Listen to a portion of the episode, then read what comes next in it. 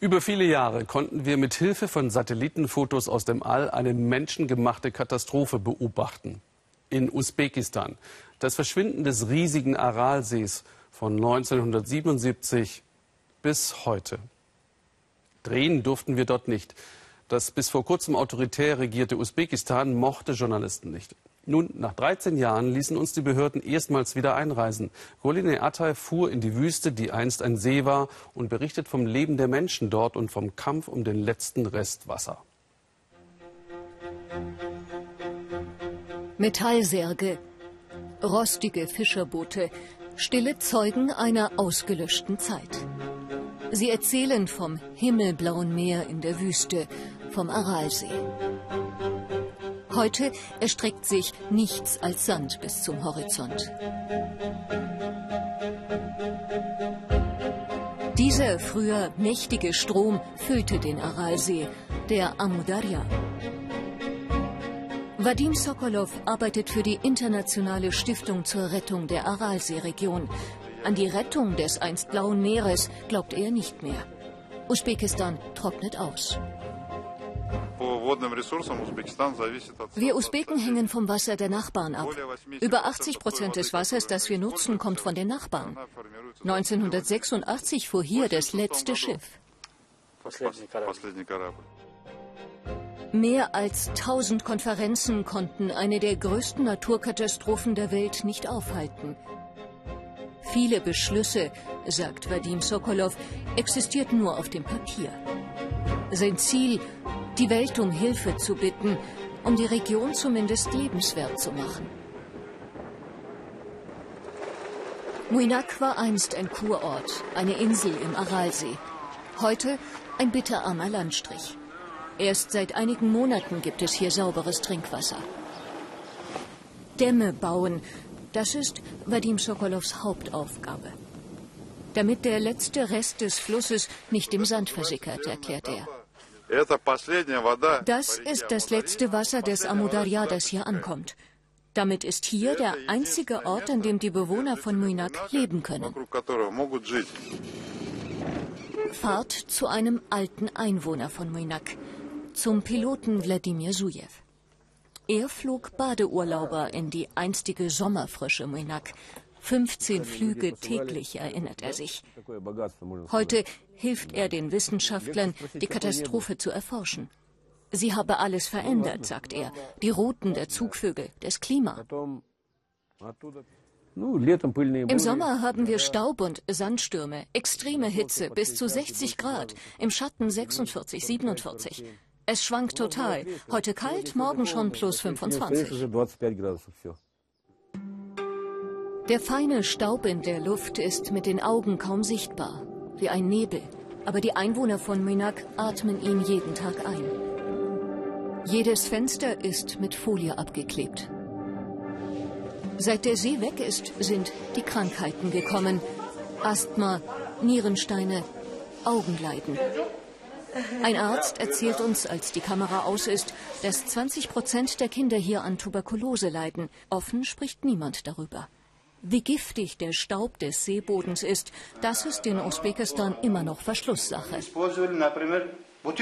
Wissen Sie, in der Sowjetunion setzte man Pestizide ein für die Landwirtschaft. Diese Pestizide flossen mit dem Wasser weg.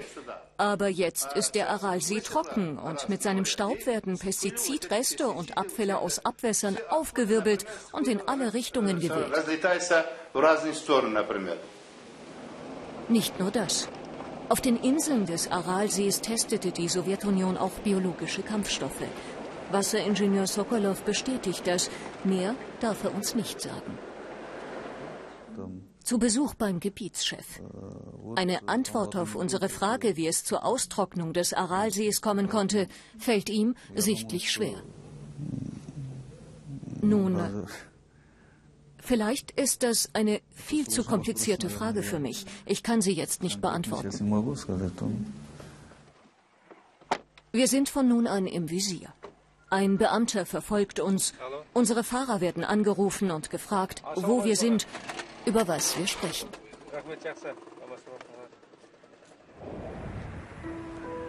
Um zu begreifen, warum der Aralsee austrocknete, fahren wir vom Westen in den Osten Usbekistans, ins Ferganatal. Hier leben die meisten Usbeken.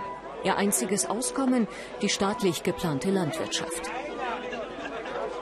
Noch speist ein riesiges Bewässerungsnetz ihre Felder.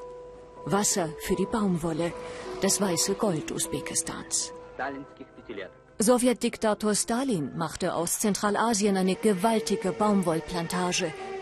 Tausende Kolchosniki bauten Kanäle. Das Wasser der zwei Ströme Zentralasiens sollte dem Sozialismus dienen. Landwirtschaft in der Wüste auf Kosten des Aralsees, der immer weiter schrumpfte. Heute sind nicht nur viele Kanäle marode, auch kommt immer weniger Wasser in ihnen an. Diese Samen schlucken das meiste Wasser, Baumwolle, der Hauptdevisenbringer, vom Staat verordnet. Alexei Volkov und Aziz Nurbekov, zwei Experten der Vereinten Nationen, beobachten, wie die Felder hier immer trockener werden.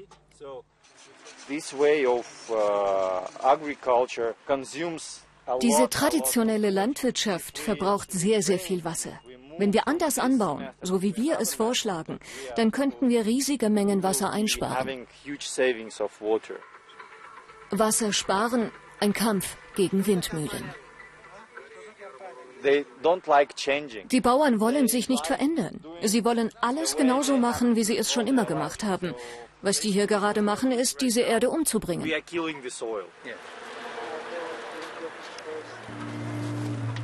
Um jeden Tropfen Wasser müssen sich die Bauern im Ferganatal streiten. Ihre Mandelbäumchen sind verkümmert. Die Baumwolle vom Vorjahr kaum gewachsen. Aus Ackerland ist Ödland geworden. Mein Kollege hat kein Wasser. Er musste aufgeben. Sein Brunnen ist leer. Auch in unserem Viertel haben wir manchmal kein Wasser. Wir haben einen Brunnen gegraben, 30 Meter tief, aber nichts, kein Wasser.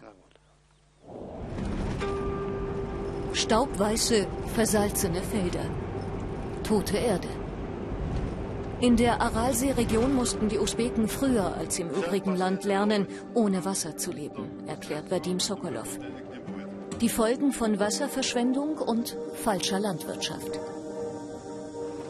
Die einzige Pflanze, die auf der Salzerde wächst, der Saxaulbusch. Er schützt vor den Staub- und Sandstürmen. Wir pflanzen hier, um das Voranschreiten der Wüste zu stoppen. Dieser Busch hält den Sand, so dass er nicht verweht.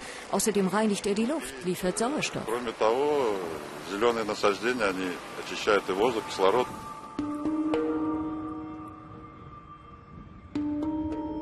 Eine Reise zum letzten Überrest des Aralsees.